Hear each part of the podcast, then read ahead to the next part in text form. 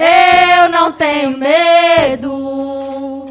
Égua e cavalo bravo não se amansa. Égua e cavalo bravo não se amansa. Eu não tenho medo. Eu não tenho medo. Égua e cavalo bravo não se amansa. Égua e cavalo bravo não se amansa. Eu não tenho medo. Eu não tenho medo. Égua e cavalo bravo não se amansa.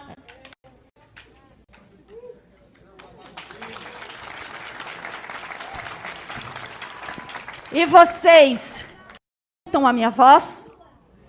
A quem interessa nos ouvir? A quem interessa essa gente escondida?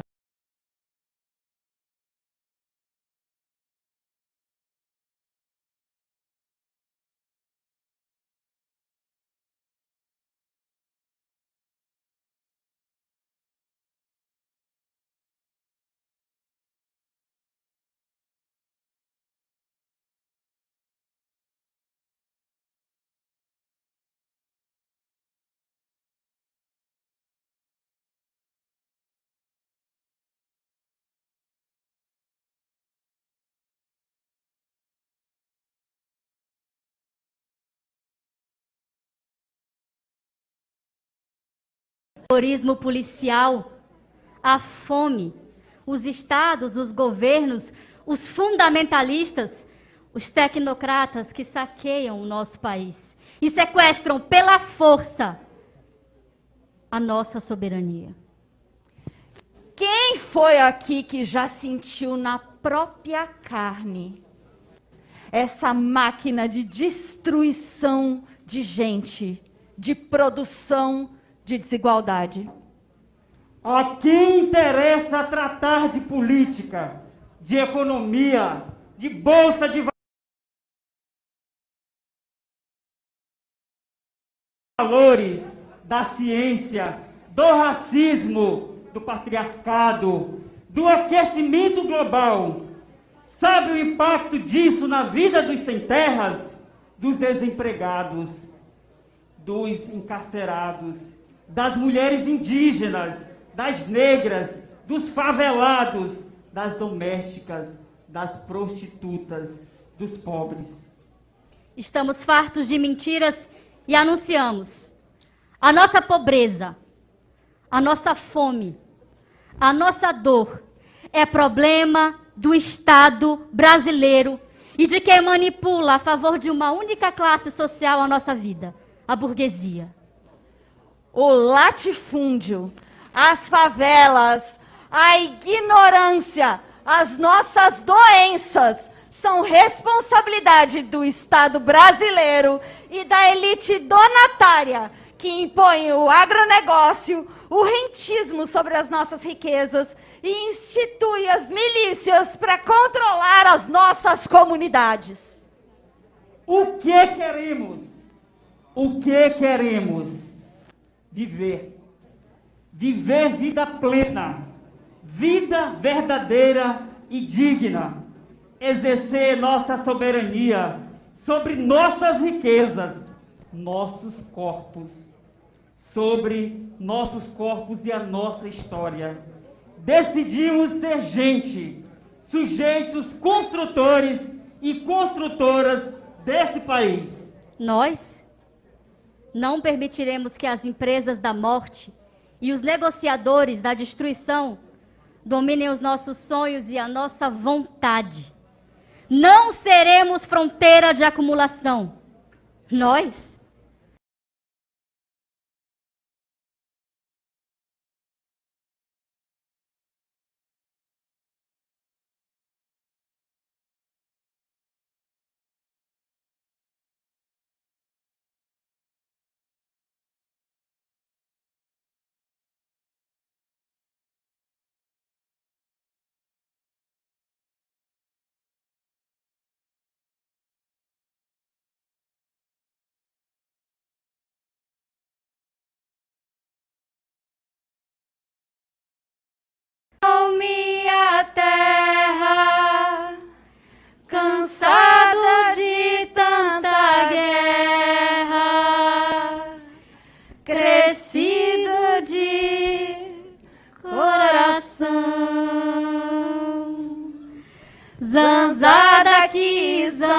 pra colar. Fim de feira, periferia fora. A cidade não mora mais em mim.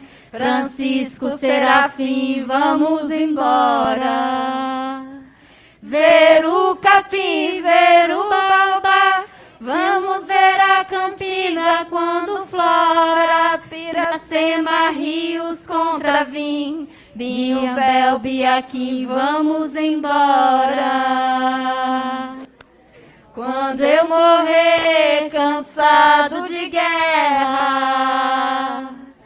morro de bem com a minha terra. Cana, caquinha, me abóbora, amplidão se semeava outrora, amplidão, nação, sertão sem fim. Obilim, Manuel, vamos embora. Uma semente de ousadia, luta e rebeldia foi plantada nesta quarta-feira, 18 de agosto. Símbolo de resistência, o companheiro Manuel da Conceição.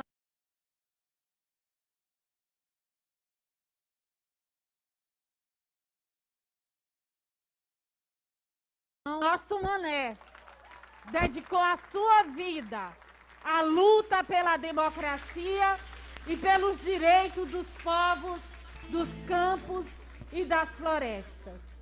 Nascido no povoado de Lago de, de, no povoado Pedra Grande, município de Coroatá, no Maranhão, desde criança esteve nas trincheiras de luta e resistência aos demandos dos latifundiários da região, quando se dedicou ao trabalho na roça e se apaixonou pela organização sindical dos trabalhadores e trabalhadoras do campo. Em 1962, Mané foi com a sua família para Pindaré Mirim, onde se engajou de fato na luta camponesa e fundou o primeiro sindicato de trabalhadores rurais do Estado. Perseguido, torturado, exilado, Mané é parte fundamental da memória dos lutadores e lutadoras desse país. E sua trajetória de vida se confunde com a trajetória de luta pela reforma agrária popular. Mané participou da articulação do movimento Sem Terra na região, da fundação de organizações como a Central Única dos Trabalhadores, a CUT, do Centro de Educação e Cultura do Trabalhador Rural, o Centru, e do, do Partido dos Trabalhadores, o PT. Nos últimos anos de sua vida, esteve ao lado da família Imperatriz, da companheira de luta Denise Leal, dos filhos Mariana Nóbrega, Manuel Filho e dos netos Vitor Hugo e Maria Manuela, aos quais estendemos toda a nossa solidariedade neste momento de dor. Manuel da Conceição faleceu na manhã de quarta-feira, 18 de agosto, em Imperatriz. Virou semente que fará brotar muitas conquistas. E sua história de vida é a nossa história de luta.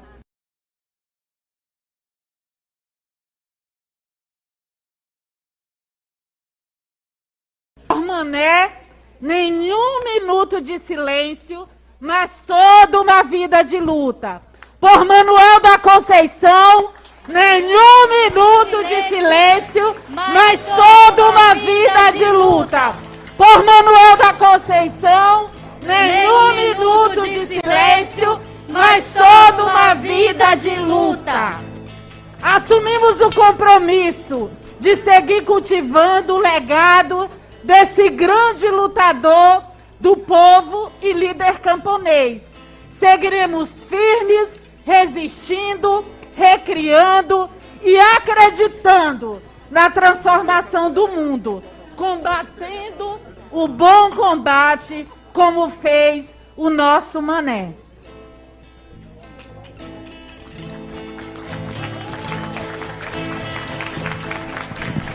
Essa nova oração Pessoal da é Mística. uma canção de vida pelo sangue da ferida no chão. Apenas o pessoal da Mística. Deixará de abrir a rosa em nosso coração. E diga sim a quem nos quer abraçar. Mas se for pra enganar, diga não.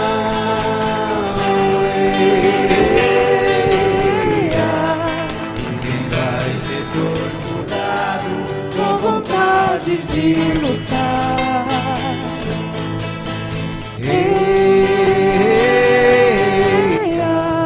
Ninguém vai ser torturado com vontade de lutar. Quem nos ajudará A não ser a própria gente. Pois hoje não se consente esperar. Somente a rosa e o punhal, somente o punhal e a rosa poderão fazer a luz do sol brilhar. E diga sim a quem nos quer acolher, mas se for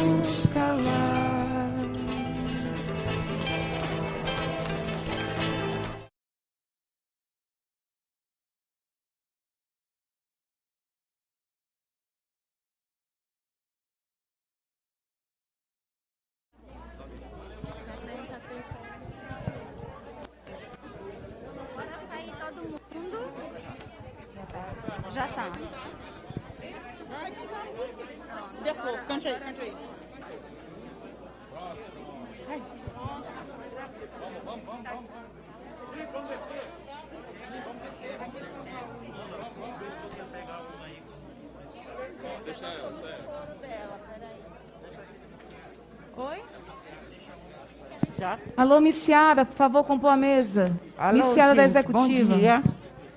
É um grande prazer de estar aqui nesse grande evento. Eu sou mãe Cabeca, sou a sucessora da Casa Fonte Achante. É um grande prazer imenso, um grande prazer imenso né, estar participando de um evento tão grandioso como esse. Para mim é um sonho realizado, né? Nunca na minha vida assim pensei que fosse chegar tão perto do presidente Lula da Silva, né? Para mim é um grande prazer estar aqui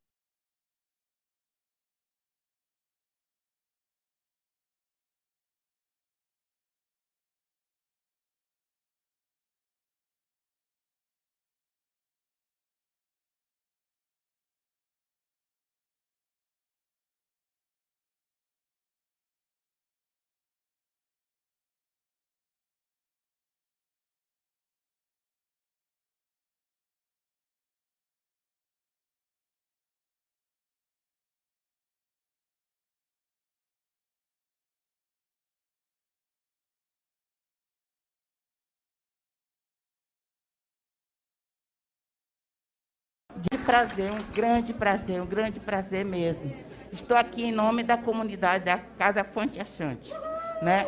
E eu vou cantar a minha musiquinha que eu fiz com carinho para, para o senhor. É, vou cantar e vocês, se quiserem, se puderem me ajudar, né? Porque a minha voz não está muito boa, mas se vocês também quiserem acompanhar com palma, seria muito bom, tá bom? É Lula, é Lula lá, é Lula, é Lula lá. Todo povo tá cantando, é Lula, é Lula lá. É Lula, é Lula lá. É Lula, é Lula lá. Todo povo tá cantando, é Lula, é Lula lá. Tô cantando para o Lula, é Lula, é Lula lá. Com toda a simplicidade, é Lula, é Lula lá. É Lula, é Lula lá. É Lula, é Lula lá. Todo mundo tá cantando. É Lula, é Lula lá. Tô cantando para o Lula, é Lula, é Lula lá. Quem já está em liberdade, é Lula, é Lula lá. É Lula, é Lula lá. É Lula, é Lula lá. Todo mundo tá cantando. É Lula, é Lula lá. Cantando para o Lula, é Lula, é Lula lá. Com prazer no coração, é Lula, é Lula lá. É Lula, é Lula lá. É Lula, é Lula lá. Todo mundo tá cantando. É Lula, é Lula lá. Tô cantando para o Lula, é Lula, é Lula lá. Que está aqui no Maranhão, é Lula, é Lula lá. É Lula, é Lula lá, é Lula, é Lula lá. Todo mundo tá cantando, é Lula, é Lula lá. É Lula, é Lula lá, é o que todo povo diz. Tô cantando para o Lula que vai governar nosso país. É Lula, é Lula lá, é Lula, é Lula lá. Todo mundo tá cantando, é Lula, é Lula lá. É Lula, Todo o povo está cantando, é Lula, é Lula lá. É Lula, é Lula lá, é Lula, é Lula lá. Todo mundo tá cantando, é Lula, é Lula lá. É Lula, é Lula lá, é Lula, é Lula lá. Todo mundo tá cantando, é Lula, é Lula lá. Muito obrigada, gente. Fica com Deus. Ei, Fica com Deus. axé. Axé. Muito obrigada, muito obrigada, MST.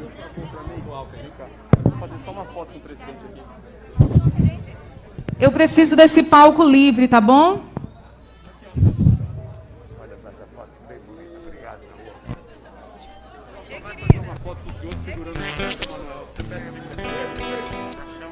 Deixa ele, ele pegar e higienizar.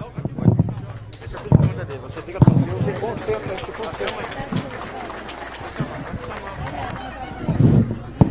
foto. Higieniza, eu levo. É bom desligar ele.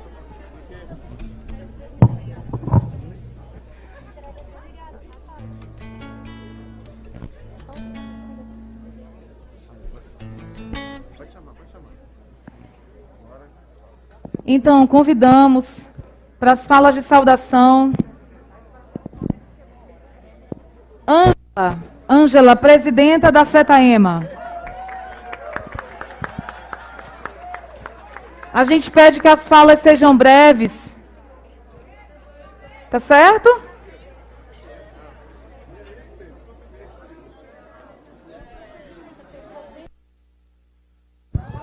Bom dia! Cadê nossas mulheres? E os nossos companheiros?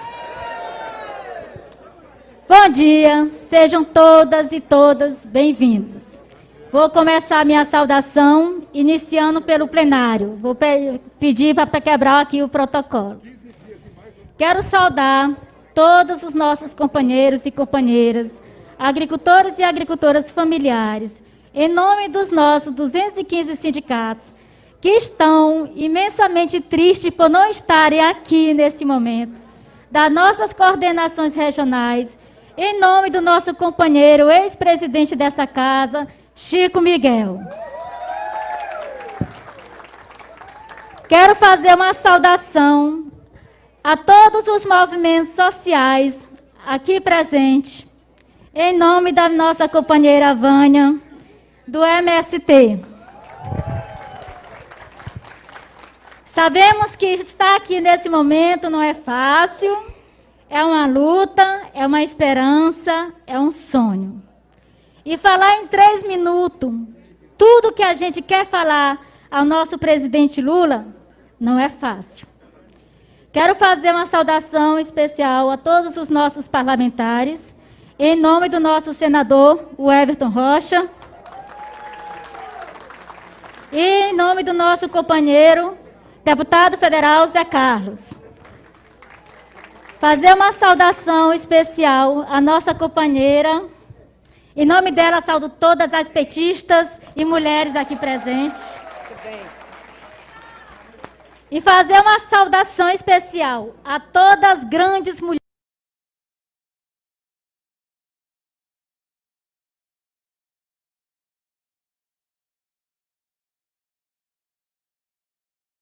Do movimento, esposa, companheiras, amantes, por que não?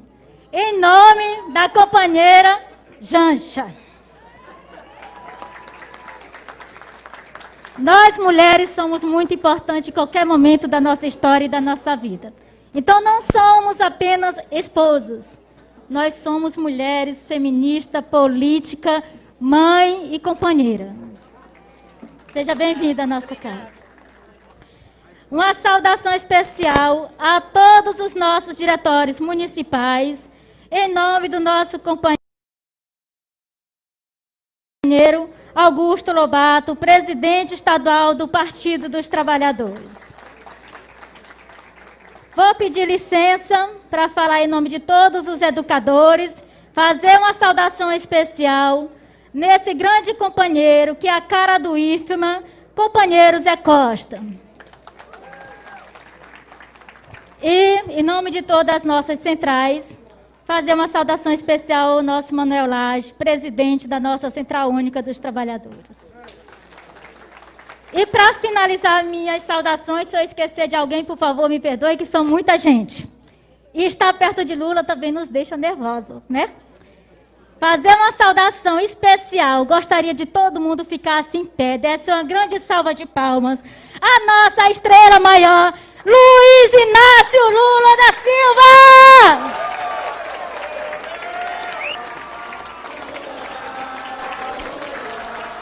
Olê, olê, olê, olá, Lula, Lula. Olê, olê, olê, olá, Lula, Lula. Não, não vai falar agora, vocês vão ter que me aturar dois minutinhos. Só é para apresentar o nosso maravilhoso companheiro e aguerrido Lula, que é nossa esperança de dias melhores que virão em 2022. Vou fazer uma saudação breve. Eu acho que eu já gastei aqui um minuto e meio, mas só é saudação agora que eu vou começar a minha fala. Conta os três minutos.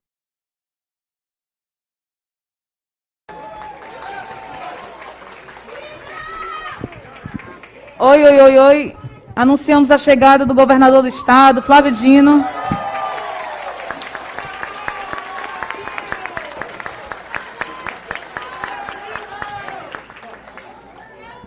Estão deixando a gente sonhar, Brasil! Você fica aqui. É? Pois deixa eu fazer. Todo protocolo é assim, né? Pessoa importante só chega por último. fazer uma saudação especial. Em nome de todos os nossos maranhenses, pessoas que tiveram nesses quase oito anos no comando desse grande homem, que tem abertura com os movimentos sociais, que tem tentado construir e fazer do Maranhão um estado melhor. O nome dessa pessoa é o nosso governador, Flávio Dino, a grande salva de palmas! Esse é o grande homem, nosso governador. Em nome dele, saúdo todos os políticos aqui presentes.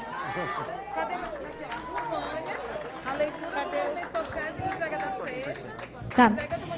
Então, gente, vou fazer só uma saudação para quem já me conhece, eu sou Ângela, sou Ângela Silva, sou de Lago dos Rodrigues, aqui do Maranhão, regional do Mearim, regional do Coco Babaçu.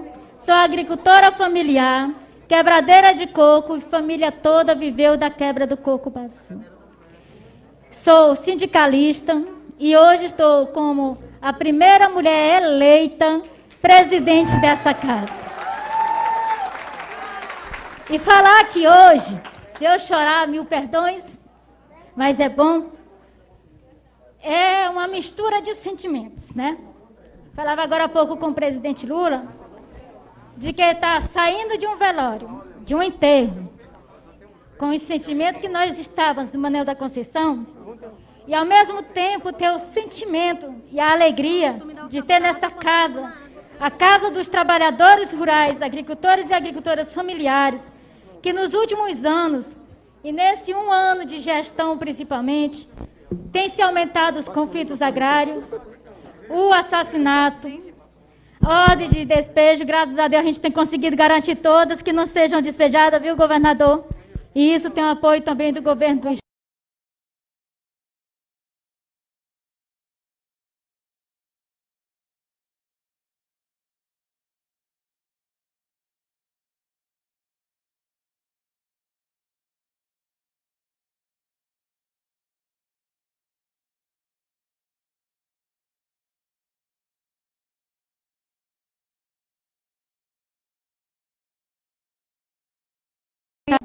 Queremos uma pessoa que sonhe, que tenha esperança e que o povo volte a acreditar que nós podemos ter um campo desenvolvido, uma agricultura familiar fortalecida, uma reforma agrária mais aguerrida e com desapropriações de terra e menos despejo e menos assassinato. Nós queremos ter garantia de segurança alimentar, alimentação na mesa de cada um dos nossos trabalhadores e trabalhadoras. E é com esse sonho, com essa esperança que eu concluo dizendo que nós precisamos ter Luiz Inácio Lula da Silva, presidente da nossa República. Obrigada. Obrigada, obrigada, companheira. Obrigada, companheira. Agora pedimos para saudação, uma breve saudação, né, senador? O Everton Rocha. Bom dia! Bom dia! Ela, eles pediram para mim fazer a breve saudação, deputado Bira. Eu disse assim: é, a, a, companheira Ângela vai ser parlamentar e aí ela vai saber o que é breves comunicações. Rápido. Todos aqui sintam-se cumprimentados: governador Flávio Dino, presidente Lula, Janja, em nome de todas as mulheres. E a nossa presidente nossa presidente Ângela, quero que todos os prefeitos do Maranhão, em nome do prefeito Erlânio Xavier, presidente da Federação dos Municípios do Estado, e dizer a vocês que nesse momento nós estamos aqui para ouvir o presidente Lula, lhe dizer que no nosso Estado, presidente, a sua agenda foi muito importante, a sua vinda. O senhor sabe que o povo do Maranhão gosta e reconhece muito o seu trabalho. E eu tenho sempre dito, presidente Honorato, é, Augusto Lobato e todos os deputados Luiz, Luiz Henrique, Luiz, Luiz Lula Henrique, é, deputado Zé Carlos, meu colega de bancada federal, nós temos sempre dito, nós já vivemos bons combates, Haroldo. E esses combates, todos nos fazem mais fortes. Lembro-se-me como fosse ontem, presidente Gleison, lá na trincheira, enfrentando o Eduardo Cunha ali na Câmara. Logo em seguida, viemos naquela batalha terrível que tivemos consequência que foi o impeachment. De lá para cá, nunca, nunca fraquejamos. De todas as formas tentaram lhe calar, tentaram nos intimidar, mas nós não nos acovardamos. Tivemos sempre do mesmo lado e do mesmo caminho correto da história, que é o lado da democracia, o lado do campo progressista. No momento da prisão injusta do presidente, estivemos lá, na liderança da Câmara dos Deputados, na minoria. Entrei junto com a nossa liderança no Supremo Tribunal Federal para garantir que nós, deputados federais, pudéssemos estar ao lado do presidente Lula e saber como que ele estava sendo tratado e também poder, poder falar para o mundo a covardia e a injustiça que ele estava cometendo aqui no Brasil. Chegamos aqui. Claro que agora, e graças a Deus, sinais melhores de tempos virão, porque tempos difíceis estamos vivendo. E agora, Lula, nós queremos dizer que nós continuamos no mesmo lugar da história, do mesmo lado da história, sem nenhum tipo de oportunismo e sem querer virar lulista de uma hora para outra. O nosso lado é o lado que sempre tivemos. Aqui do lado dos trabalhadores, do lado dos sindicatos e do lado da luta. E cada um de vocês fizeram a sua parte. É por isso que nós estamos juntos. Fora Bolsonaro e todo mundo junto vamos gritar democracia já. Valeu! Obrigada, obrigada, senador. Chamamos aqui para fala. Eu vou falar de novo, tá, gente? Porque eu sou uma pessoa que eu sou obediente. Uma breve fala. O presidente estadual do PT, Augusto Lobato.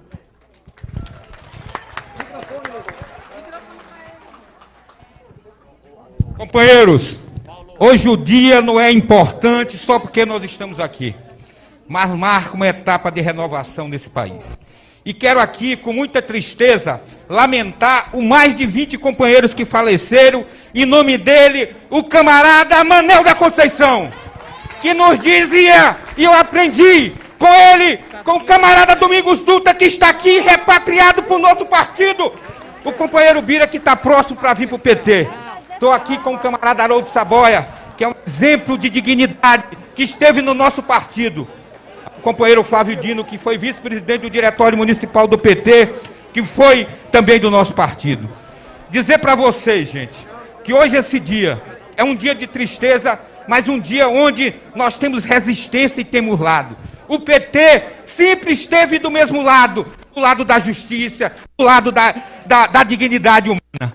Quero dizer a todos os companheiros, está aqui a companheira Patrícia, a nossa presidente nacional, a Criciele, a Missiara, os companheiros Henrique, que é da Executiva Nacional, quero cumprimentar aqui o senador Everton e o nosso presidente Erlane.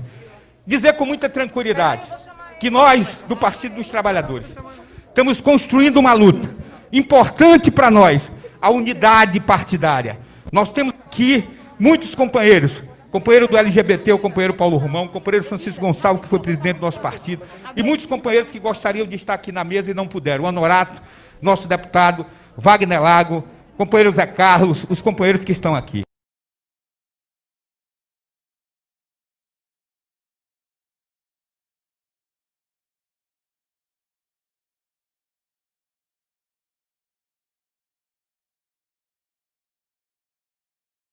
dizer para vocês que o motivo desse encontro é para que a gente possa sonhando e continuar querendo construir um partido com unidade na diversidade que nós sempre precisamos.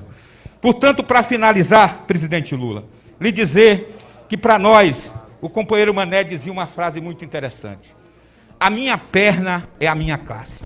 Viva Mané! Viva Luiz Inácio Lula da Silva! Obrigada, companheiro Augusto Lobato. Queria chamar para compor a mesa o deputado federal Bira do Pindaré.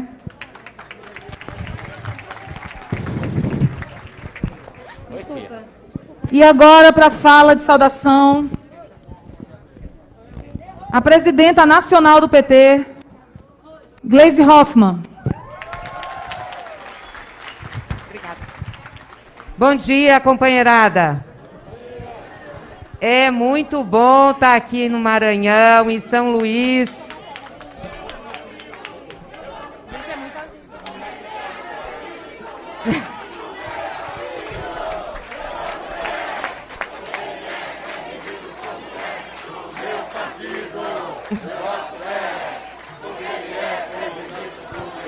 Muito bem, viva as mulheres!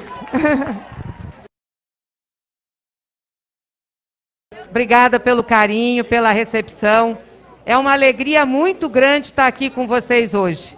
Com a nossa militância do Partido dos Trabalhadores e das Trabalhadoras, com companheiros e companheiras do Partido dos Trabalhadores e das Trabalhadoras, com companheiros e companheiras de vários outros partidos que estão aqui, com os movimentos sociais, nossos companheiros do MST, nossos companheiros das centrais sindicais e estar nessa casa, Ângela, presidida por você na FETAM. Obrigada por nos receber. Parabéns, você é uma guerreira que a gente admira muito a tua caminhada, viu? E também queria partilhar com vocês aqui a dor, mas também a compreensão de que é semente plantada do nosso Manuel da Conceição. E tenho certeza que aquilo que ele sempre desejou, sempre lutou, nós estamos empunhando essa bandeira e tocando em frente. Porque é assim, a semente é para brotar e Manuel vai estar, vai estar junto com a gente em toda essa caminhada. Eu queria dizer para vocês, companheiros, que nós estamos fazendo, junto com o presidente Lula, que está aqui, é, a terceira etapa de caminhadas pelo Brasil.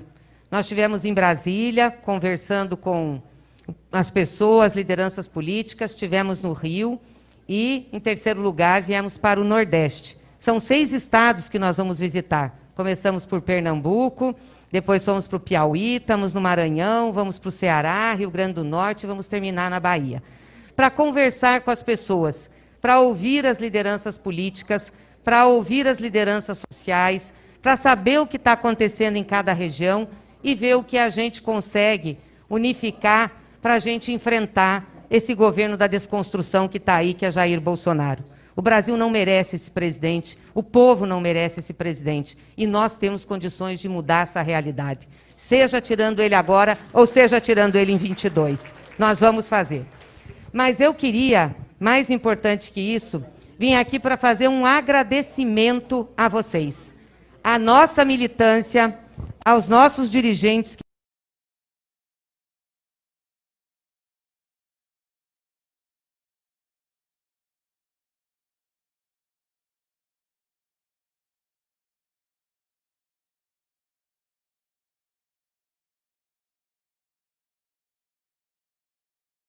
Estão aqui, Lula livre e inocente.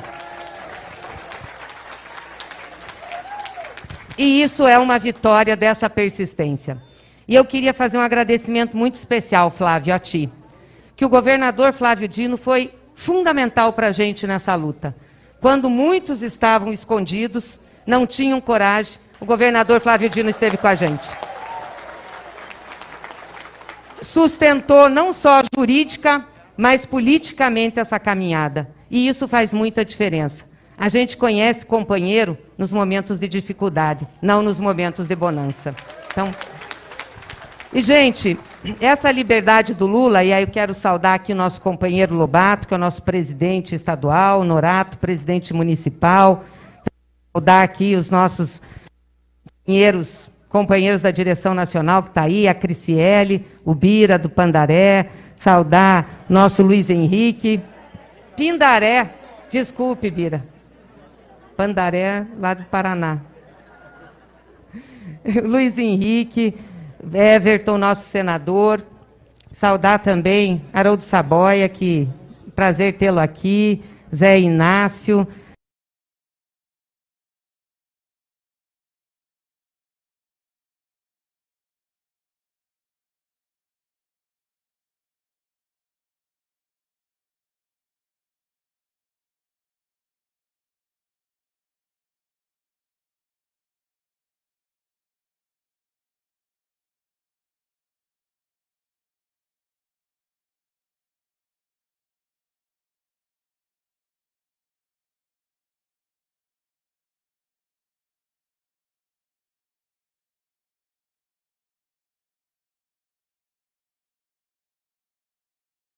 Zé Cantado.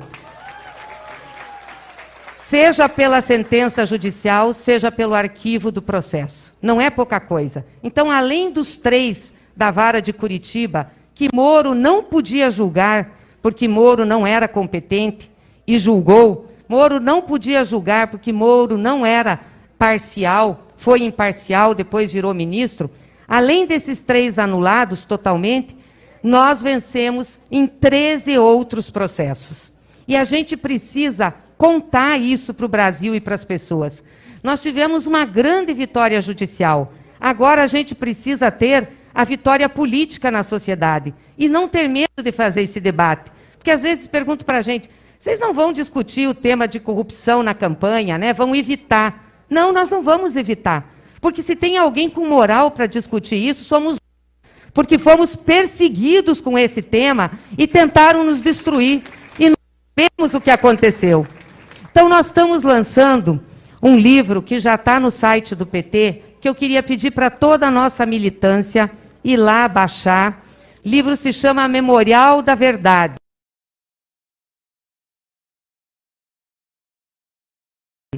Por que perseguiram o presidente Lula?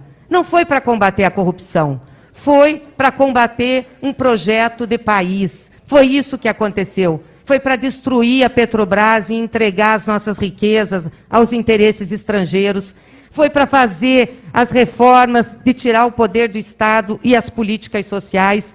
Foi para colocar o Brasil numa outra ordem econômica e social.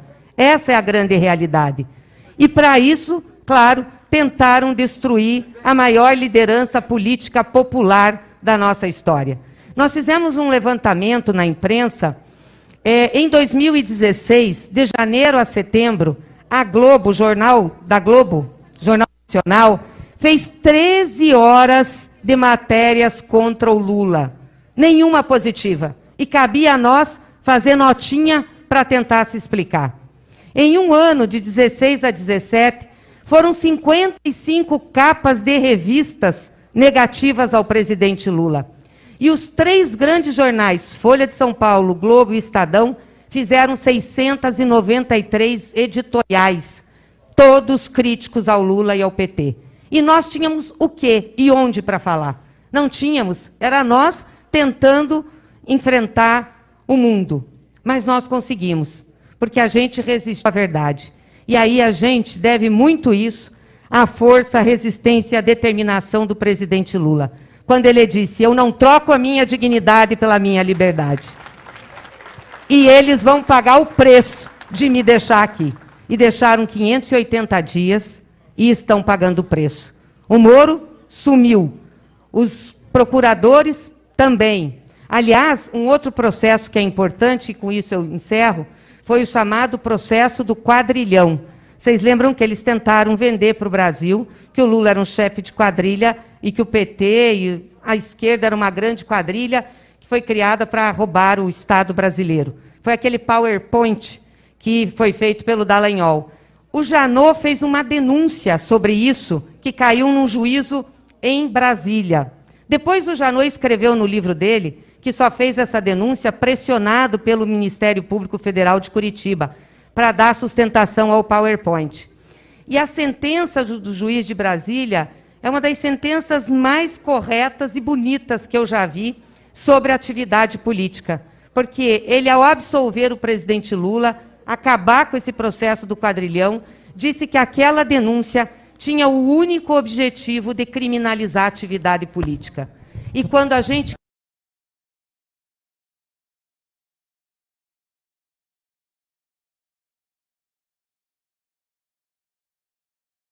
O que vem é a barbárie, o que vem é o ódio, o que vem é a mentira, o que vem é Bolsonaro.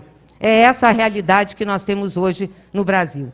Então é importante vocês conhecerem sobre os processos do presidente Lula, desmontar, aqui ó, desmontar tudo que estão falando e a gente debater com a sociedade, sem medo. Nós temos como enfrentar isso. Nós fomos quem construiu é, os melhores programas sociais. Nós fomos quem construiu o melhor modelo de desenvolvimento desse país, 30 e poucos anos. Incluímos as pessoas, fizemos o Brasil ter orgulho, né, o povo brasileiro ter orgulho do Brasil no exterior, defendemos nossa soberania e deixamos esse país com liquidez para que não quebrasse agora numa das maiores crises econômicas que nós temos deixamos com mais de 340 bilhões de dólares de reserva. Então a gente tem que se orgulhar e a gente tem que debater. Nós não vamos ter medo de debater esse tema, não. Nós vamos debater e vamos ganhar esse debate com quem quer que seja que nós vamos fazê-lo. Nós não vamos ter medo. Então é isso que eu queria deixar de recado para vocês. Agradecer muito a vocês, a recepção aqui no Maranhão. Muito obrigada pelo carinho. Essa militância maravilhosa que eu tenho o maior orgulho de presidir esse que é o maior partido da América Latina e com essa militância valorosa.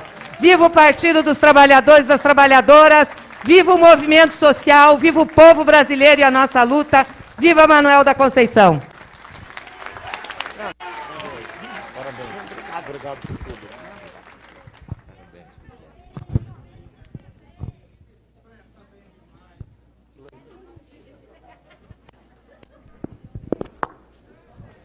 Agora com a palavra para saudação. Governador do Estado do Maranhão, Flávio Dino.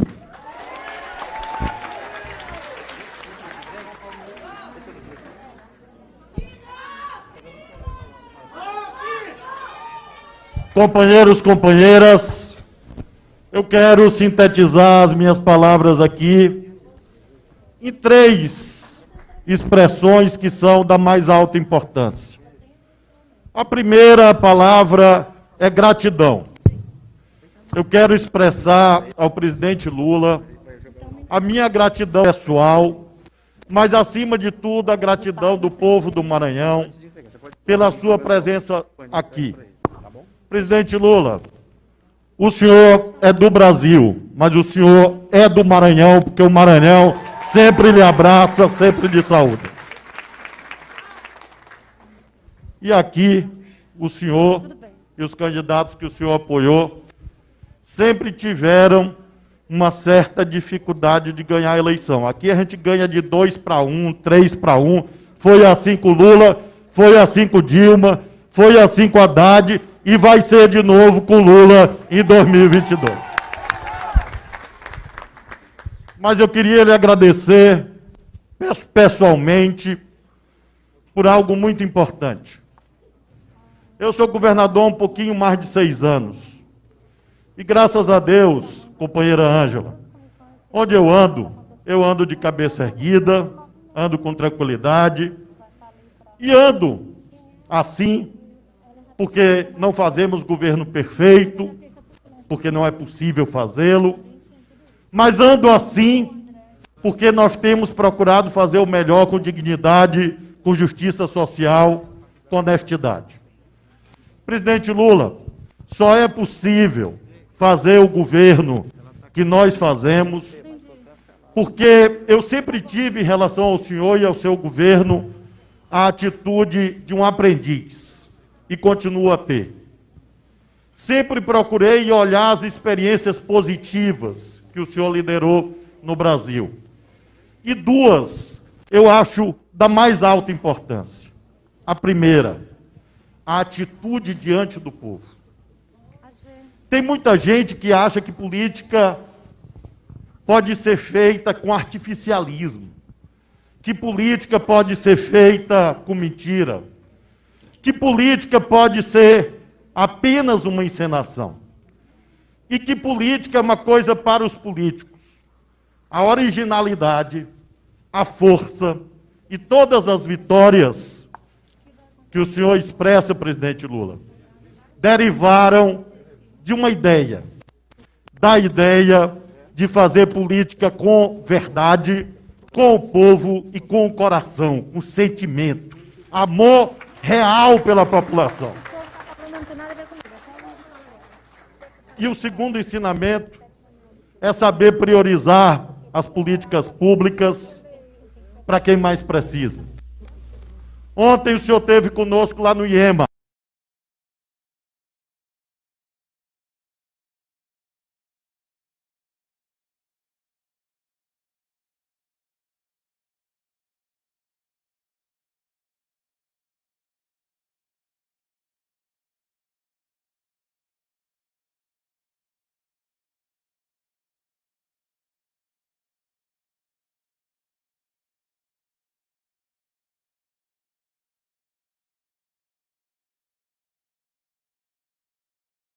Seus pais de estudar no Instituto Federal, no IFMA.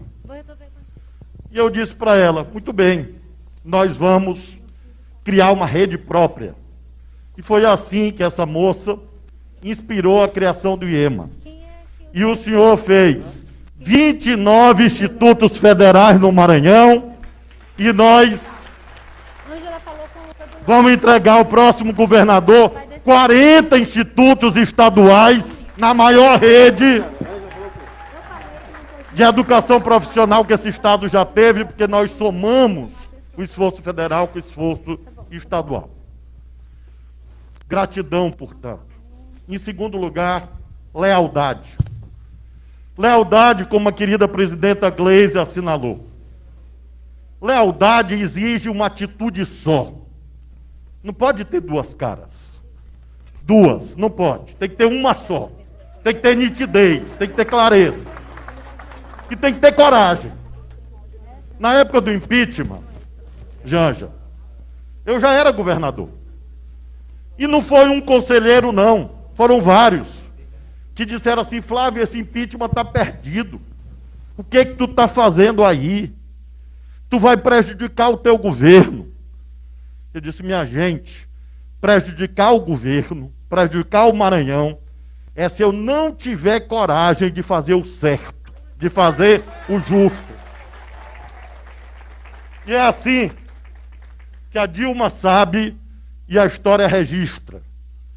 O último governador que visitou a Dilma na Alvorada, o último governador que almoçou com ela na Alvorada, e quem esteve na trincheira de resistência de manhã, de tarde, de noite, foi o governador do Maranhão, todos os dias, todos os momentos. Eu. E aí o pessoal dizia: o Temer vai perseguir o Maranhão. E eu dizia: mas como que ele vai perseguir? Tem Constituição, tem lei, e aqui no Maranhão tem um governador que não tem medo de cara feia. Aí a gente estava achando, companheiros e companheiras, que já estava pesado o impeachment. E aí vem a prisão do presidente Lula, um dos maiores absurdos jurídicos que eu já vi na, em 30 anos de atuação profissional. E quando eu comecei a denunciar, lá vem os conselheiros, dizendo assim: Flávio, o Lula está preso, o Lula acabou. Sérgio Moro está poderoso, toma cuidado. Se eu prefiro sofrer todas as retaliações do mundo do que abrir mão da lealdade e da convicção. E foi com muita convicção, presidente, que nesse período eu participei de todos os eventos, todos, sem exceção. Todos Todos os momentos em que a campanha Lula livre, todos os momentos em que a direção do PT pediu, eu estava presente. Era para gravar a vida, eu gravava. Se era ir para Curitiba, eu ia. Porque eu tinha gratidão e porque eu sabia que esse absurdo em algum momento ia cair. Aí me perguntaram outro dia, Flávio, o Lula está livre, mas ele não é inocente. Eu digo, mas como que ele não é inocente? A nossa Constituição, no artigo 5 inciso 57, diz que ninguém será considerado culpado se não tiver sentença penal condenatória transitada e julgada. O Lula tem alguma sentença contra ele? Não. Tem alguma sentença transitada e julgada? Não. Ele é culpado? Não. O Lula está livre e é inocente. E nós temos que proclamar isso todos os momentos.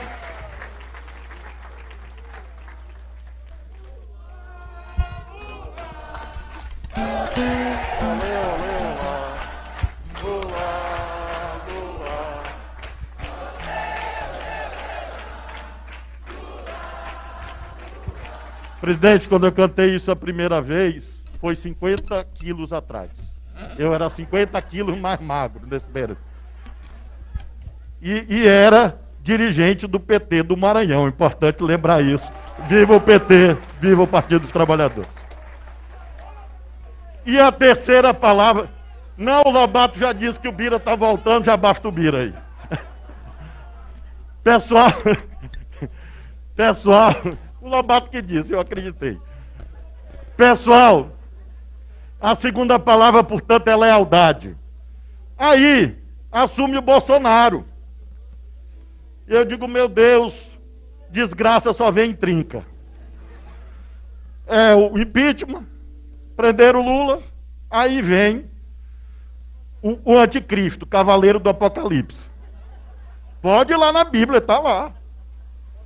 E eu digo, minha gente, o que, que a gente vai fazer? No primeiro dia de governo, eu estava denunciando o que era o governo Bolsonaro.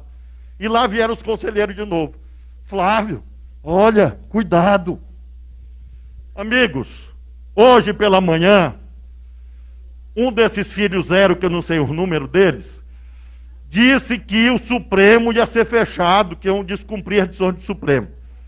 E eu respondi, companheiro Márcio Macedo, na mesma hora, dizendo o seguinte: pode juntar um soldado, um cabo, um capitão, que do outro lado tem o povo brasileiro defendendo a democracia, defendendo o que nós conquistamos com sangue e a luta de muitos, como o grandioso Manuel da Conceição, a quem eu peço uma salva de palmas. Finalmente, para concluir, o mais importante: esperança. Esperança. Porque a gente tem que olhar para o passado com muito orgulho, para alimentar nossa caminhada, mas acima de tudo a gente tem que olhar para frente. E é esse convite que eu queria fazer a todos vocês. A nossa tarefa é muito grande. A nossa tarefa, em primeiro lugar, para o mundo, é deixar claro que o Brasil vai colocar o fascista e o fascismo para correr do nosso país na eleição do próximo ano.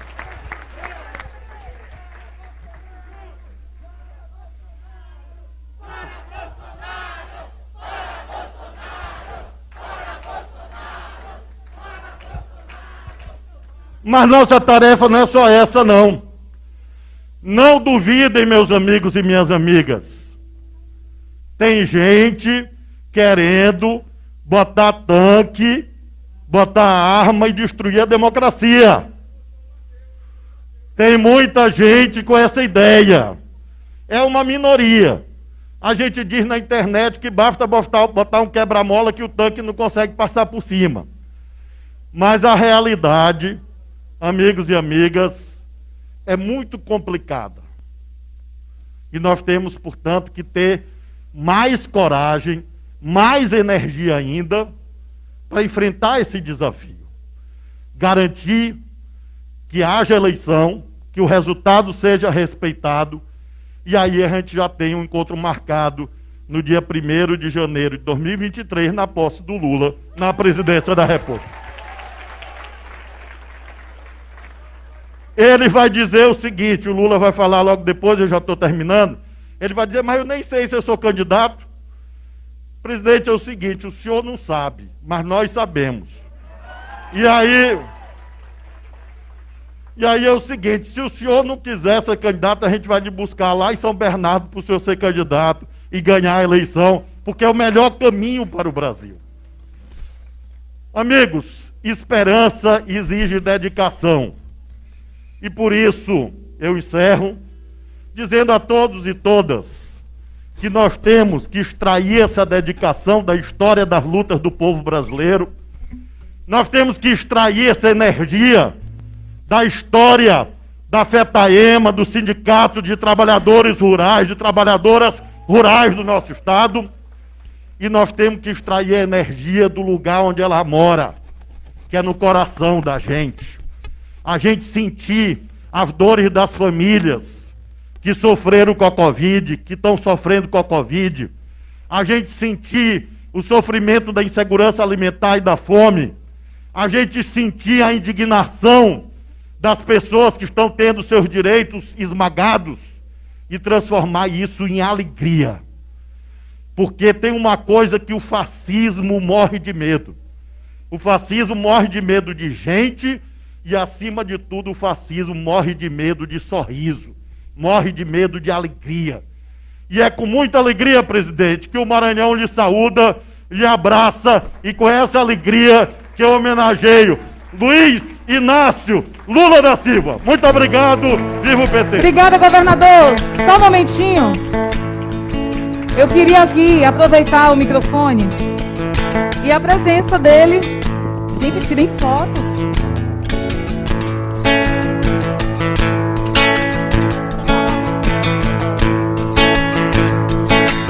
Presentemente eu posso me considerar um sujeito de sorte, porque apesar de muito moço, me sinto são e salve forte. E tenho comigo pensado, Deus é brasileiro e anda do meu lado. E assim já não posso sofrer no ano passado. Presentemente eu posso me considerar um sujeito de sorte, porque apesar de muito moço, me sinto são e salve forte. Tenho comigo pensado, Deus é brasileiro e anda do meu lado. E assim já não posso sofrer no ano passado. Tenho sangrado demais, tenho chorado pra cachorro. Ano passado eu morri, mas esse ano eu não morro. Tenho sangrado demais, tenho chorado pra cachorro. Ano passado eu morri, mas esse ano eu não morro. Ano passado eu morri, mas esse ano eu não morro. Ano passado eu morri, mas esse ano eu não morro. Lula, guerreiro do povo brasileiro. Lula, guerreiro do povo brasileiro. Lula, guerreiro do povo brasileiro. Mais uma, só mais uma.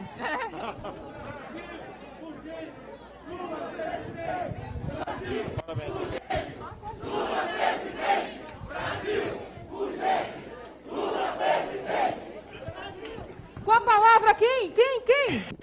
Lula! Queridos, queridos companheiros e queridas companheiras, eu vou.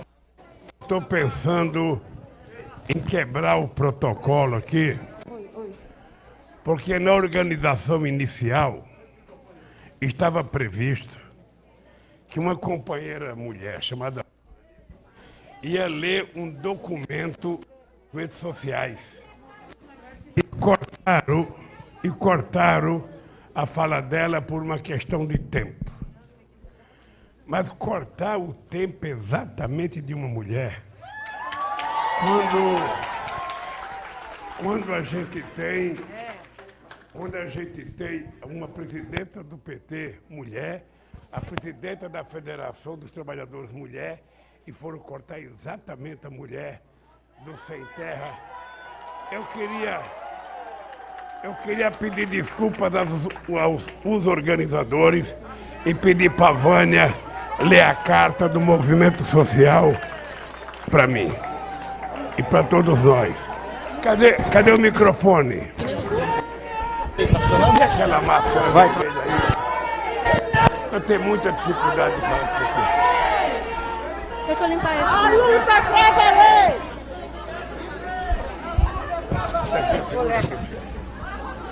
Movimentos Sociais do Maranhão. Carta aberta ao companheiro Luiz Inácio Lula da Silva. Prezado companheiro Lula, saudações esperançosas. Nós, movimentos sociais, organizados no campo e na cidade, lhe desejamos as boas-vindas ao nosso Estado.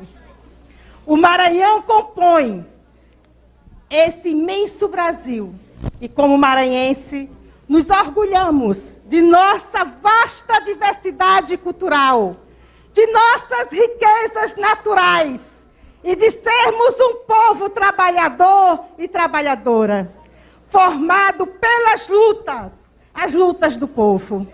Resistimos a uma história marcada de conflitos, negação de direitos que envolvem a questão agrária, étnica e racial, e a exploração do trabalho, a degradação ambiental que resulta em uma imensa desigualdade que se reproduz e se amplia, ancorada no elevado índice de concentração da terra, da violência, expropriação dos meios e condições de vida das famílias camponesas, indígenas e quilombolas. O avanço do agronegócio tem aumentado a concentração de riquezas, a destruição ambiental e a desigualdade social entre a população do Estado. Os desafios enfrentados, historicamente, se intensificam ainda mais a partir do golpe de 2016, o impeachment da presidenta Dilma e a chegada de Bolsonaro à presidência da República, cuja política de governo está voltada para o desmonte dos direitos trabalhistas e das poucas conquistas das políticas agrárias e ambientais, colocando a população maranhense do campo e da cidade numa situação ainda mais complexa e difícil para enfrentar a crise econômica, política, social e ambiental que estamos vivendo. Diante dessa situação, reafirmamos nosso compromisso de seguir lutando em defesa das vidas.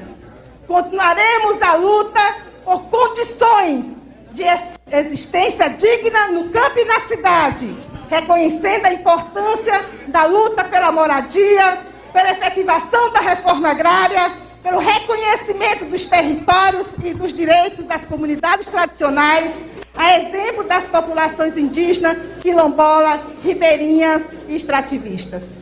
Companheiro, reconhecemos tua trajetória, tua trajetória de vida, tua caminhada, tua luta, teu amor à classe trabalhadora. Acreditamos na vitória e esperançamos a tua atuação sempre comprometida com a construção de um projeto de país para todos e todas brasileiros e brasileiras, que garanta a soberania, a pluralidade étnica, racial e a democracia como base da participação popular. Os poderosos poderão matar uma, duas ou mais rosas, mas jamais Lula conseguirão deter a primavera do povo. Viva a democracia! Viva a classe trabalhadora! Viva o povo em luta! Viva Manuel da Conceição! Viva Lula livre! E entregar para o Lula, né? Vamos tirar as fotos. Vamos tirar uma foto aqui, Lula. Uma carta. Eu vou aqui tirar uma foto. Aí. Aí.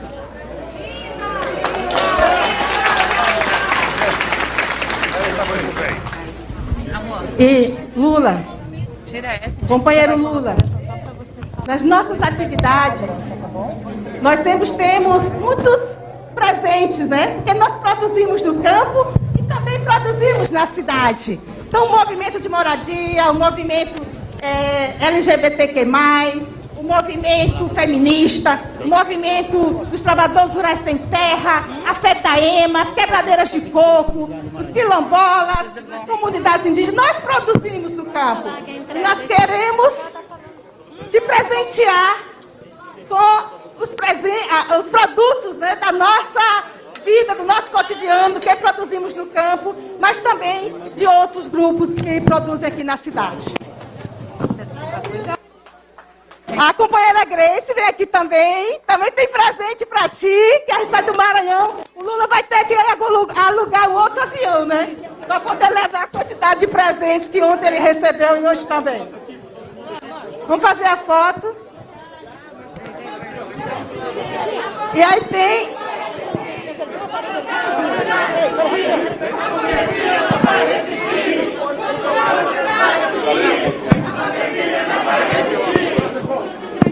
Presidente da OAB.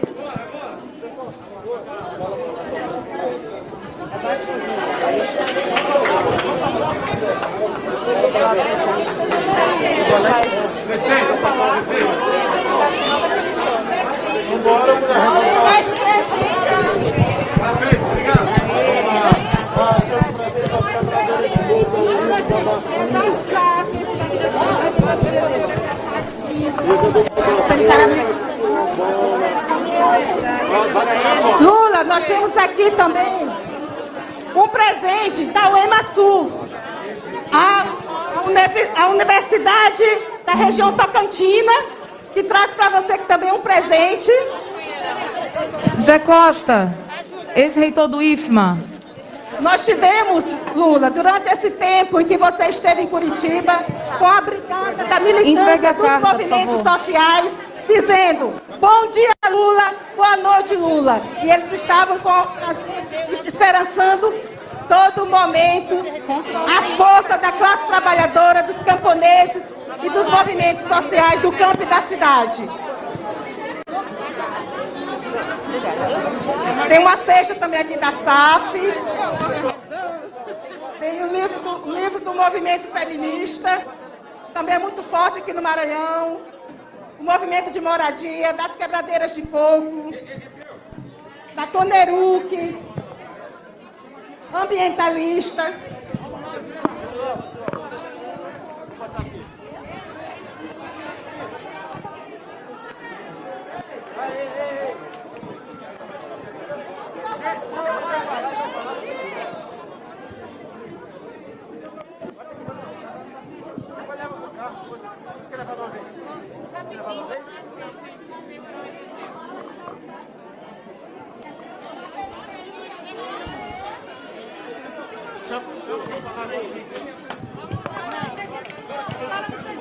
Presidente.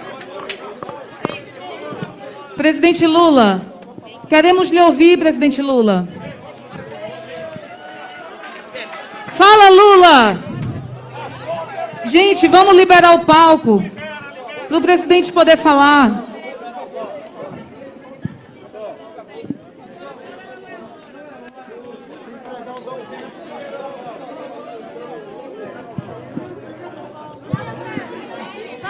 Oi, pessoal, vamos liberar o palco, por favor.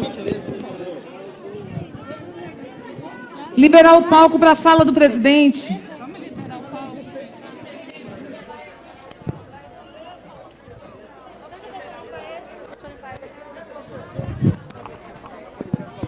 O pai tá on. E tá pop que só. Vamos liberar o palco, gente? Zé, gentileza, Zé Costa. Deixa pro final, no final, Zé Costa, por gentileza. Vamos ouvir o presidente Lula.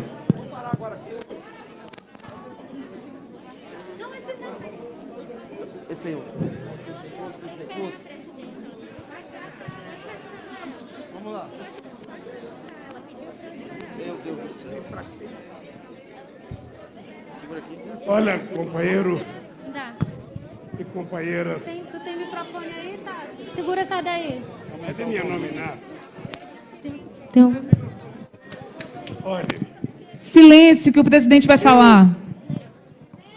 eu vim para cá Ricardo. para fazer uma Um, dois, reunião som. com o PT.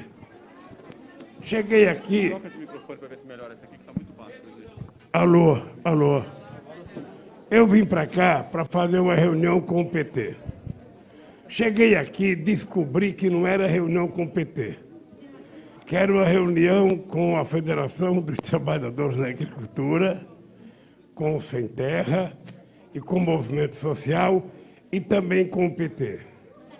Eu vim aqui pensando em discutir um pouco da situação do país e falar um pouco sobre o futuro da classe trabalhadora brasileira e do povo brasileiro. Eu não sei como é que a gente está de horário, Gleice. Não sei como é que a gente está de horário, porque a gente chegou no avião grande aqui, a empresa do avião grande mandou buscar o grande e mandou um pequeno para a gente ir embora. Eu nem sei se cabe essas coisas todas no avião.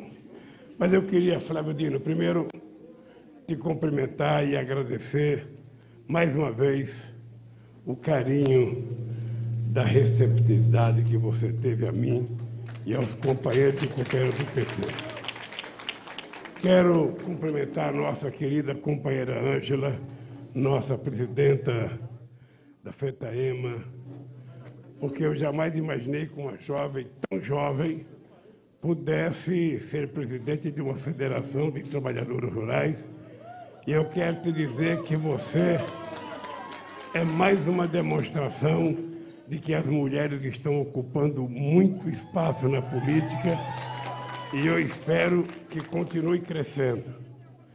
Quero cumprimentar a nossa querida presidenta Gleice Hoffmann, cumprimentar o senador Everton, cumprimentar o nosso companheiro vice-presidente nacional do PT, o Márcio Macedo, cumprimentar o deputado, federal José Carlos, o deputado estadual José Inácio, o deputado estadual Henrique Lula da Silva, o presidente estadual do PT, o Augusto Lobato, quero cumprimentar o presidente municipal do PT, o Honorato, quero cumprimentar o presidente estadual da CUT, Manuel Lages, quero cumprimentar a companheira Giovânia, que fez o discurso aqui do Movimento Social, cumprimentar a secretária estadual de Mulheres do PT, a Edinalva, cumprimentar o nosso companheiro Haroldo Saboia, representando aqui o PSOL.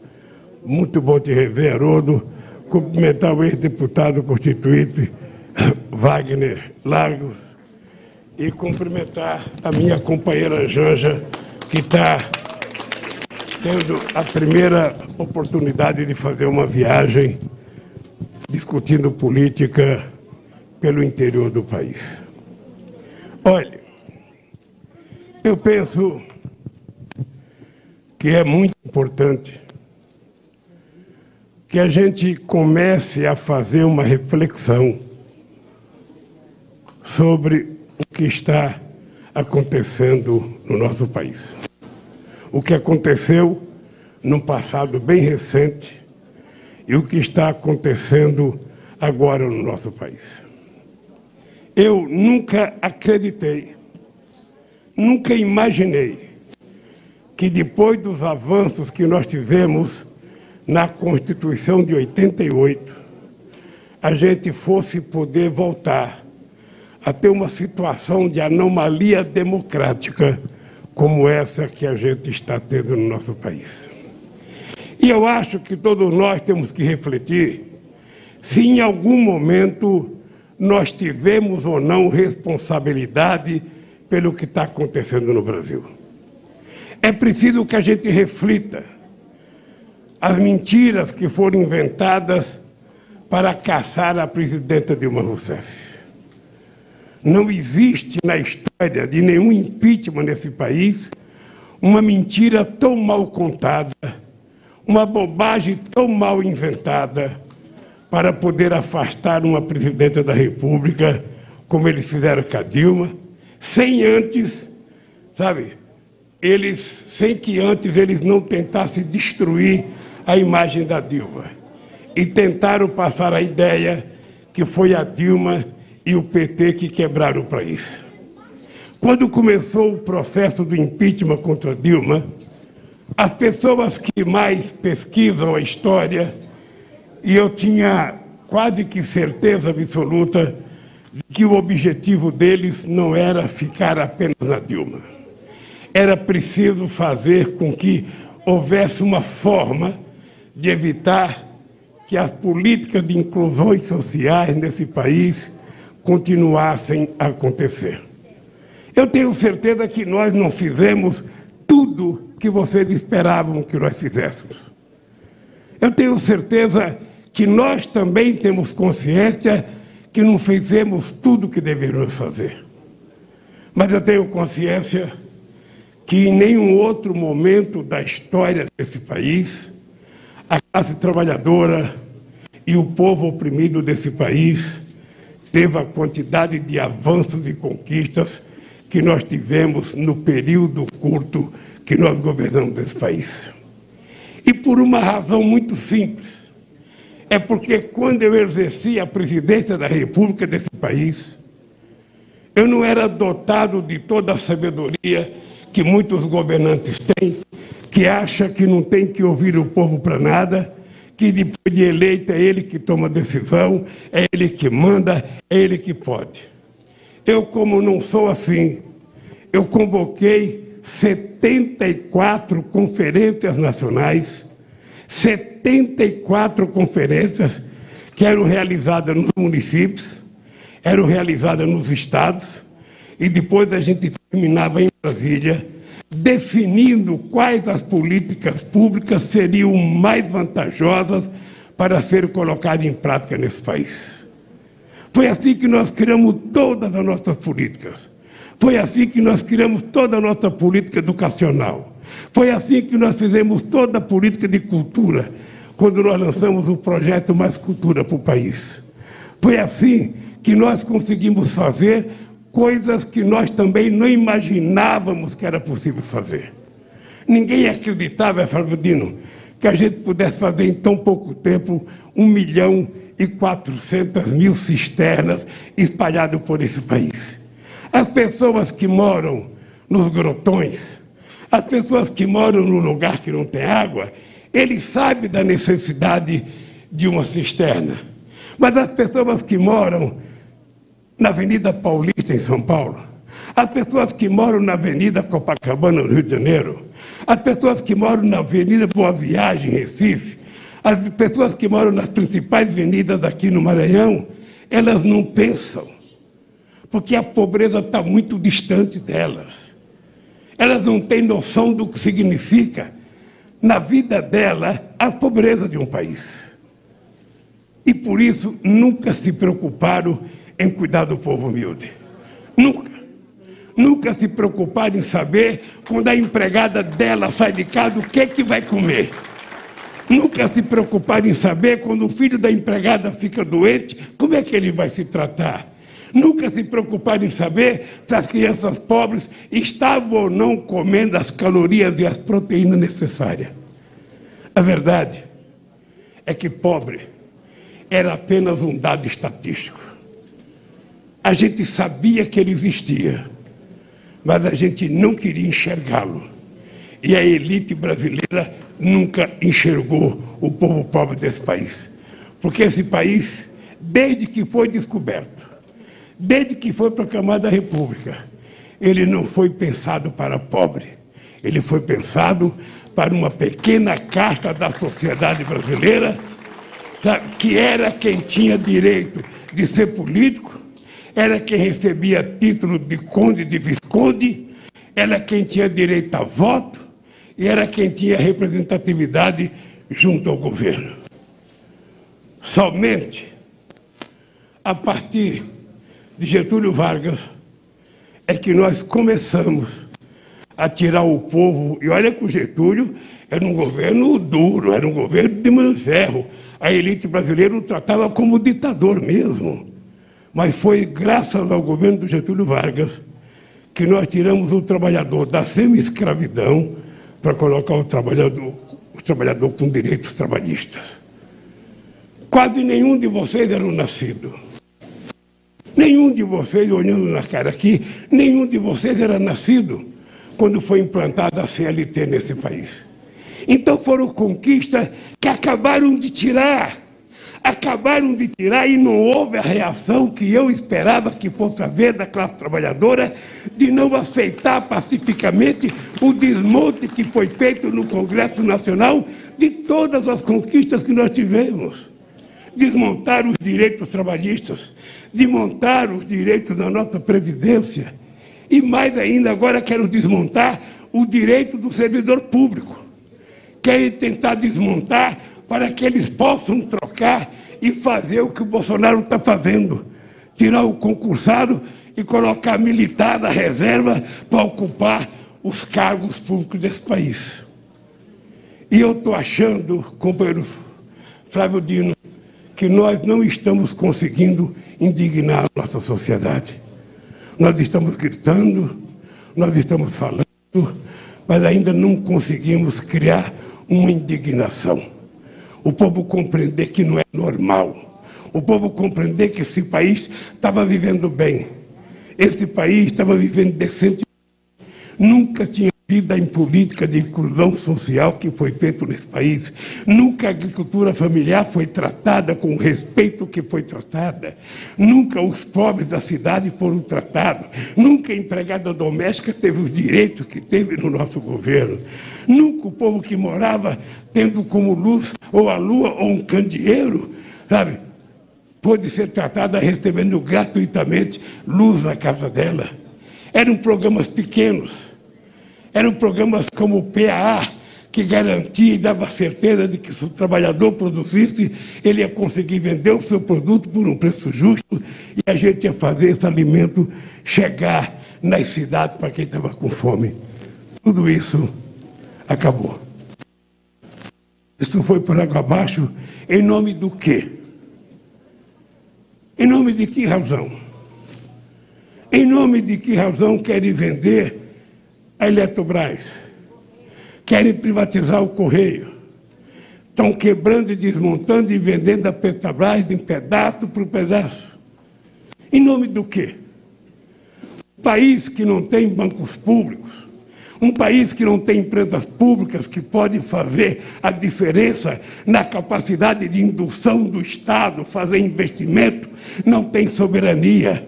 E um país que não tem soberania é um país que está, na verdade, à deriva, como está o nosso querido Brasil, governado por um genocida que não tem respeito nem por 600 mil pessoas que já morreram.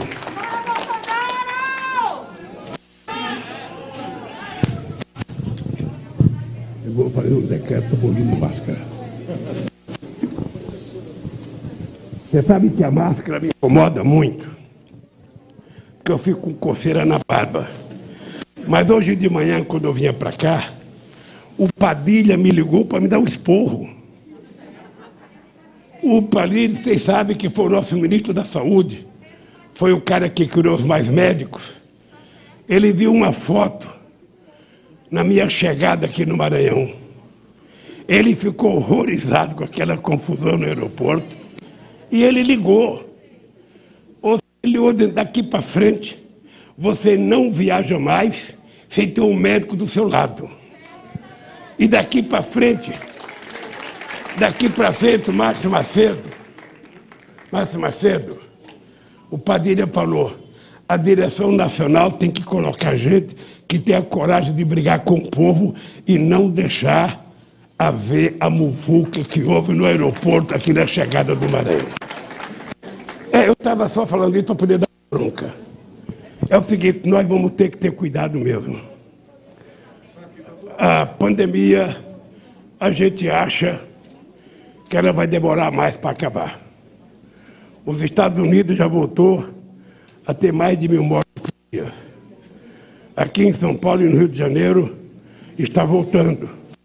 Embora o Maranhão seja o estado que tenha menos mortes do Covid por cada mil pessoas, a gente tem que cuidar porque a única garantia nossa é a vacina e não se sabe se a gente vai precisar tomar a terceira dose.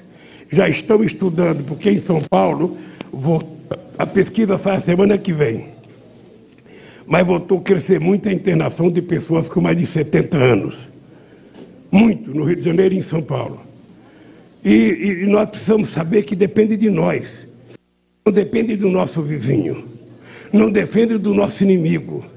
Não depende das pessoas, das pessoas que a gente não conhece. Depende única e exclusivamente de nós. Evitar aglomerações, evitar tirar máscara, lavar a mão e não brincar.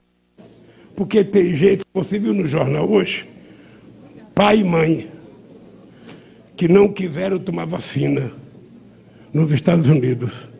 Pai e mãe foram internados e morreram os dois e deixaram quatro filhos. Só porque não queriam tomar vacina. Eu sei que aqui você, ontem eu participei de uma vacinação no setor da construção civil.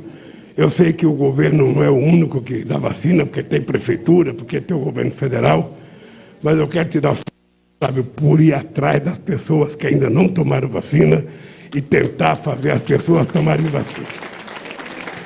Bem, gente, Veja a situação do Brasil. Nós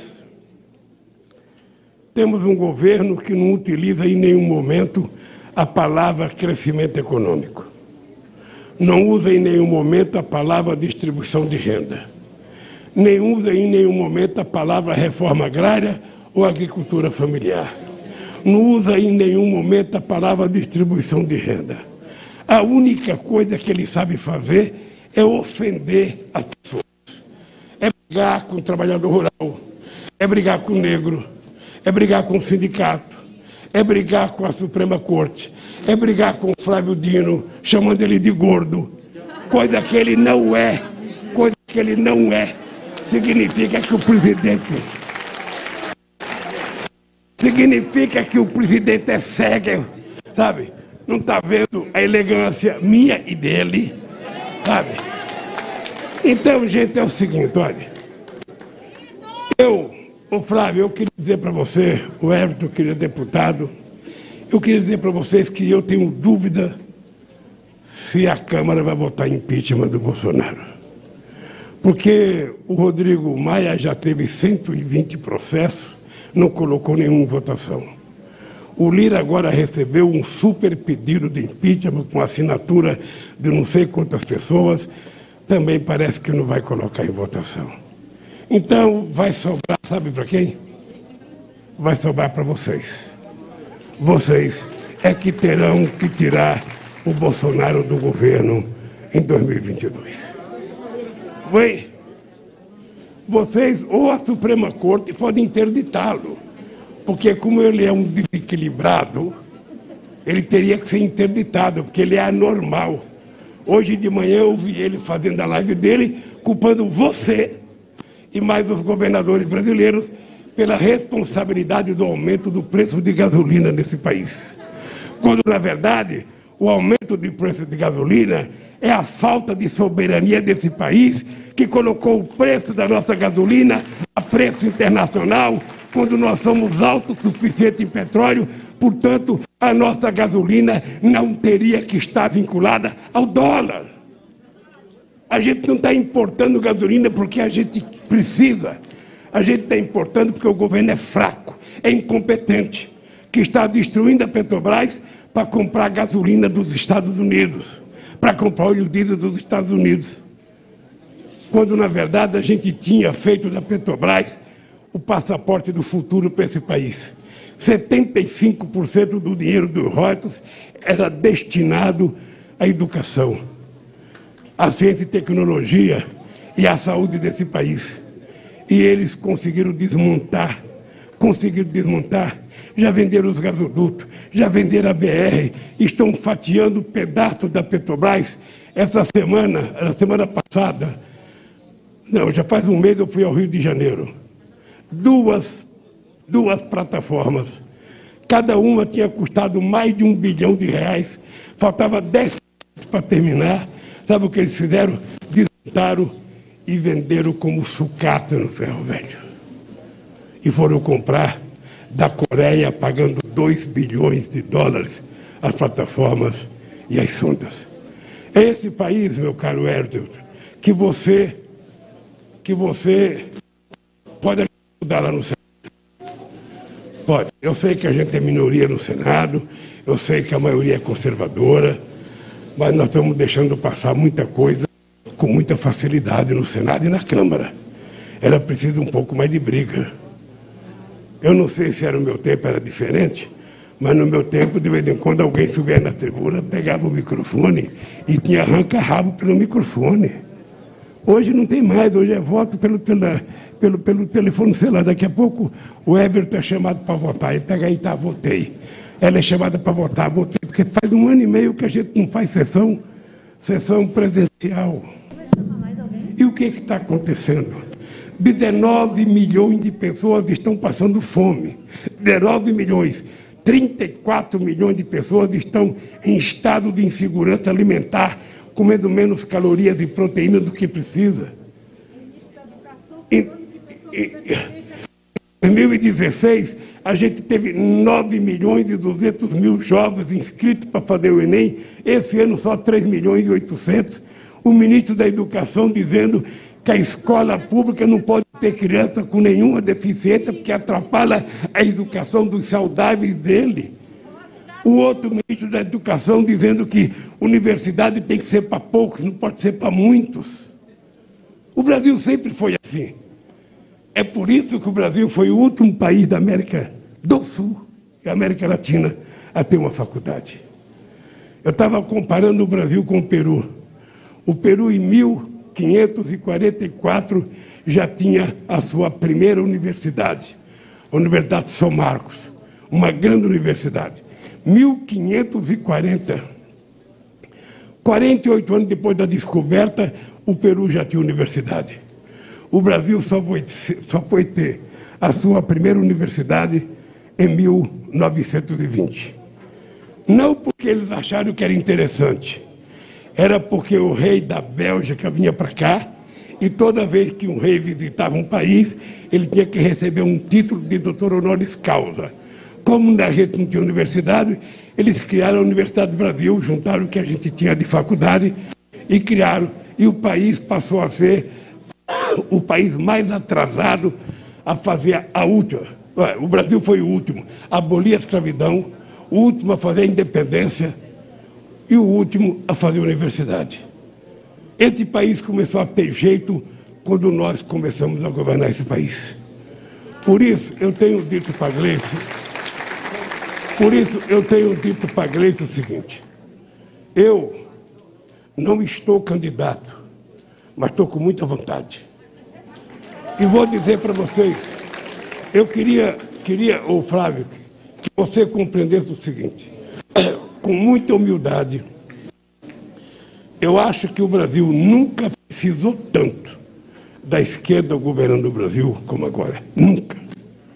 Nunca, nunca esse país precisou tanto da esquerda governando como agora. Nunca esse país precisou de ser salvo. Ele não, não vai ser salvo pelo sistema financeiro. Ele não vai ser salvo pelos grandes empresários do agronegócio. Ele vai ser salvo pelo povo trabalhador brasileiro, que é quem produz a riqueza desse país e que precisa voltar a governar esse país. Vocês perceberam a diferença aqui no Estado?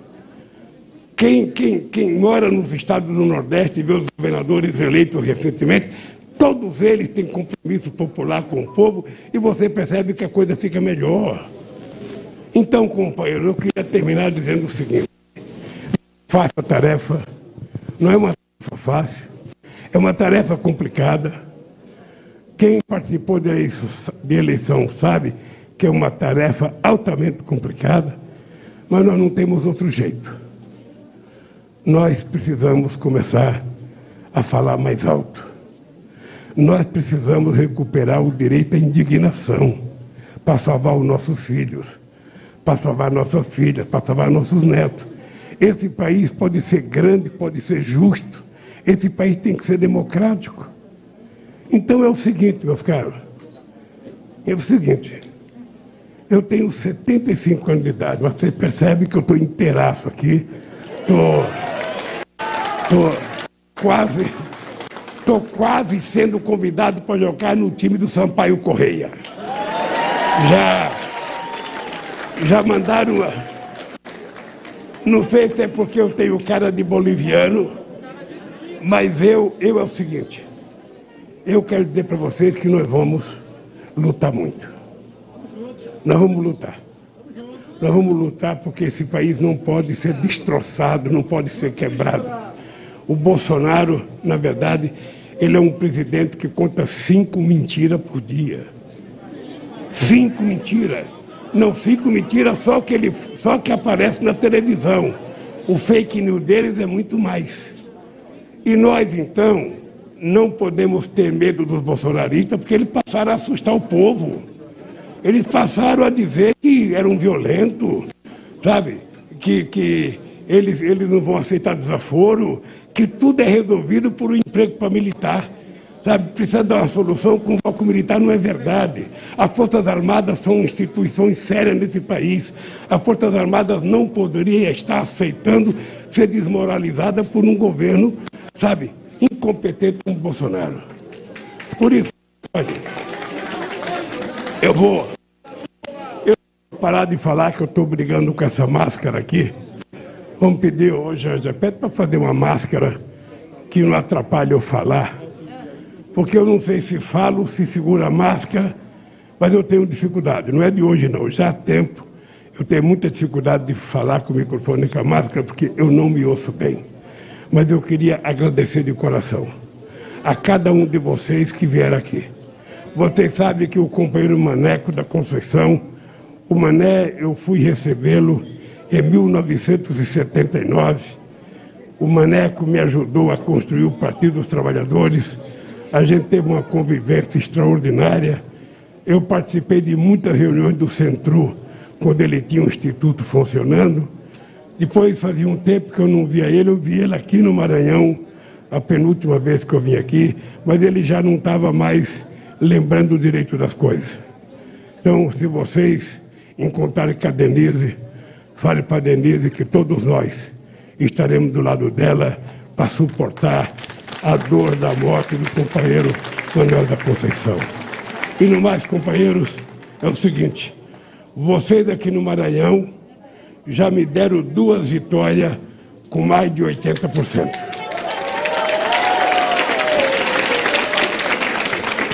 E já deram duas para Dilma. Deram duas para mim e também para Haddad aqui. Então, é o seguinte: o Bolsonaro, se ele quiser fazer bravata, ele vai fazer bravata no condomínio dele no Rio de Janeiro. Porque aqui no Maranhão não tem espaço para a bravata do Bolsonaro. Aqui no Maranhão, o povo sabe, o povo sabe votar e o povo sabe o que, que é a vida melhorar a governança do companheiro Flávio Dino. Gente, um abraço no coração de vocês. Eu daqui, eu daqui eu vou direto para o aeroporto, porque eu vou para o Ceará e a atividade já começa hoje à noite no Ceará. A hora que eu sair, a hora que eu sair, vamos evitar, vamos evitar aglomeração. Vamos evitar aglomeração, porque eu fico às vezes com dó de não querer tirar uma foto, mas o Padilha, o Padilha, o Padilha falou que não é prudente a gente ficar se abraçando para tirar foto. Então, como eu quero preservar vocês, como eu quero preservar vocês, e eu também quero viver, porque se vocês querem que eu seja presidente, você tem que me ajudar a chegar lá. Você tem que me ajudar, senão não tem jeito. Então, gente, ó, um beijo, um beijo no coração. Um beijo, tá? Ajude, ajude aqui, viu? Pessoal, obrigado do fundo do coração. Os companheiros dos movimentos sociais e, e do PT, obrigado esse momento do Lula, tá certo? Nós vamos saindo aqui. Vai tirar, viu? Muito obrigado, que Deus abençoe a todos. Vamos respeitar a questão da